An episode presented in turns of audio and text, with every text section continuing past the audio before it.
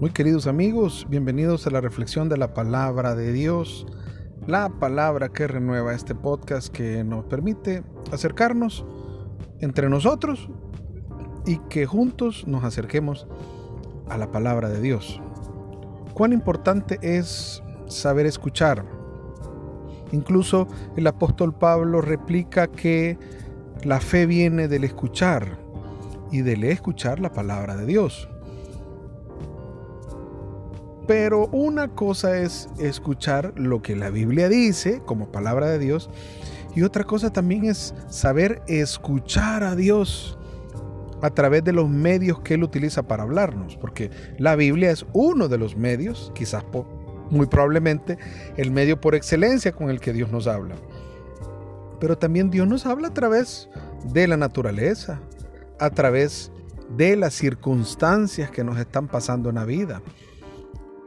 Y algunas ocasiones nosotros o hacemos oídos sordos a lo que Dios quiere decirnos, o simplemente no estamos en la misma sintonía, no nos hemos sincronizado con Él. Vamos a abordar este punto importante, el saber estar conectado directamente con Dios a través de escucharlo, para entonces sí saber cuáles son los propósitos que Él tiene, cuáles son los sueños que Él tiene, cuál es la visión que Él tiene acerca de nosotros y entonces encaminarnos en esa ruta. Precisamente que estamos en esta ruta cuaresmal. Dejémonos guiar por esta palabra de Dios, siempre en el Evangelio según San Mateo. Ahora vamos al capítulo 20 y leeremos del versículo 17 al versículo 28. Y lo hacemos en el nombre del Padre, del Hijo, del Espíritu Santo. Amén.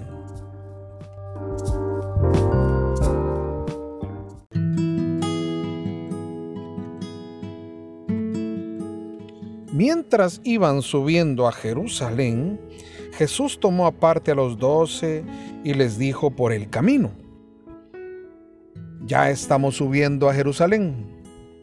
El Hijo del Hombre va a ser entregado a los jefes de los sacerdotes y a los maestros de la ley, que lo condenarán a muerte.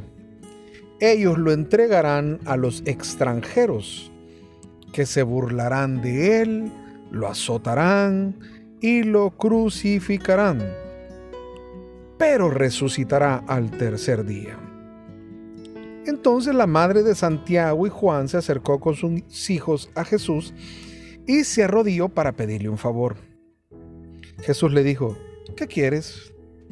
Y ella respondió, aquí tienes a mis dos hijos. Asegúrame que, cuando estés en tu reino, se sentarán uno a tu derecha y otro a tu izquierda. Jesús dijo a los hermanos, no saben lo que piden. ¿Pueden ustedes beber la copa que yo tengo que beber? Ellos respondieron, podemos.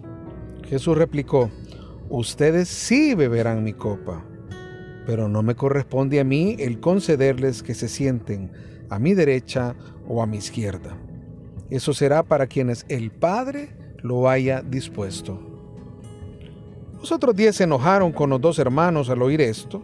Jesús los llamó y les dijo, Ustedes saben que los gobernantes de las naciones actúan como dictadores y los que ocupan cargos abusan de su autoridad, pero no será así entre ustedes.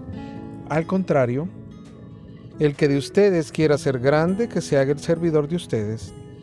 Y si alguno de ustedes quiere ser el primero entre ustedes, que se haga el esclavo de todos. Hagan como el Hijo del Hombre que no vino a ser servido, sino a servir y dar su vida como rescate por una muchedumbre. Palabra del Señor, gloria y honor a ti, Señor Jesús.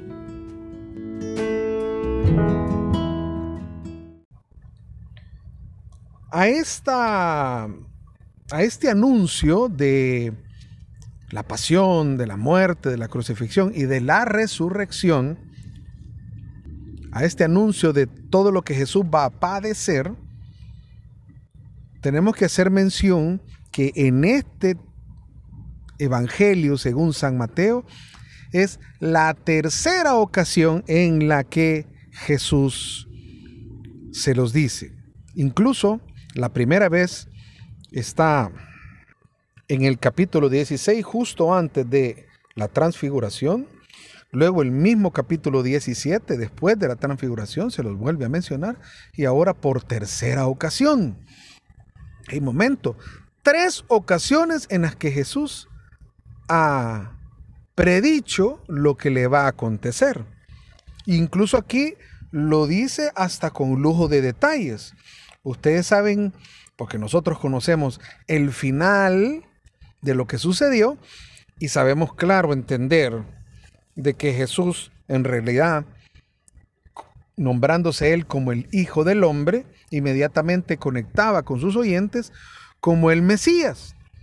El Hijo del Hombre era el Mesías, de acuerdo a la profecía del profeta Daniel en el capítulo 7. Entonces ellos estaban entendiendo que él, siendo el Mesías, siendo que ya había sido proclamado Mesías unos capítulos antes por el mismo Pedro, reconocido por todos, y él como Mesías tenía que padecer, porque así estaban las profecías mesiánicas. Bueno, si no, habría que ir a referencias como el profeta Isaías en el capítulo 53, en todo el poema de el siervo doliente, del siervo sufriente, que describe con lujo de detalles la forma en cómo Jesús fue entregado, maltratado y fue muerto. Entonces, si ellos conectan inmediatamente la figura del Hijo del Hombre con el Mesías, con Jesús, entenderán que no, no es necesariamente una figura siempre gloriosa que venía con triunfalismo. El problema es que los apóstoles estaban en otra visión. Ellos estaban contemplando otra cosa. Y estaban contemplando precisamente el, la, la profecía de Daniel y no la profecía de Isaías. Las dos cosas son realmente ciertas. La profecía de Isaías habla del Mesías, pero del Mesías tratado con lujo de barbarie, como aquel dice del que se aparta la mirada, como aquel que no vale nada, como aquel que no es nadie. Nadie fija ninguna belleza, no tenía ni atractivo. Me, me jalan las barbas, me arrancan los mechones de la barba. O sea, con un lujo de detalles está hablando de, esa forma tan miserable en la que fue tratada Jesús. Pero claro, ellos fijaban su atención en el Hijo del Hombre de acuerdo a la profecía de Daniel. Y la profecía de Daniel es un hijo de hombre trascendente, aquel que viene en medio de las nubes, con portento, con poder, glorioso, triunfante. Entonces, esos aires de triunfalismo habían cegado la mirada, la visión que ellos tenían. Es más, ni siquiera escuchaban con atención. Estaba Jesús anunciándoles que iba a morir, que iba a padecer, que iba a ser entregado a las autoridades religiosas, a los maestros de la ley, y estos lo iban a entregar a los extranjeros, dice ahí, pues a los gentiles, dice en otra traducción, que nosotros entendemos y sabemos ahora que son los romanos, que fueron los que terminaron crucificándolo.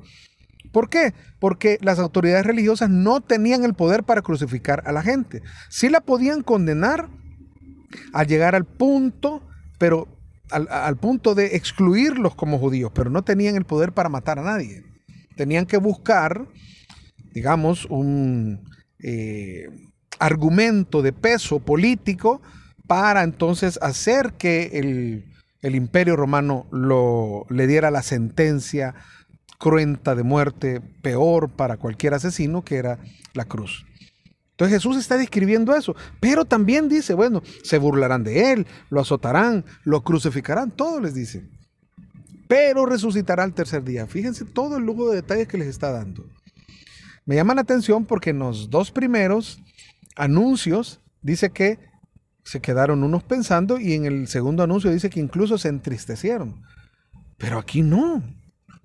Parece curioso. Aquí no, no escucharon con atención. Insisto, la visión que ellos tenían de Jesús era la visión de Daniel 7, triunfalista. ¿Por qué digo eso? Porque después, eh, por segunda ocasión, ellos están pidiéndole puestos. Ya lo habían hecho un par de capítulos antes, en el capítulo 18 principalmente, cuando le empiezan a pedir, cuando le empiezan a preguntar, ¿quiénes van a tener los primeros puestos en tu reino?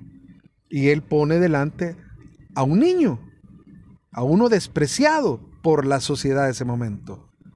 Y aquí vuelven otra vez. Solo que aquí pone un interlocutor, un intermediario, a la madre de los hijos de Zebedeo, es decir, a Santiago y de Juan.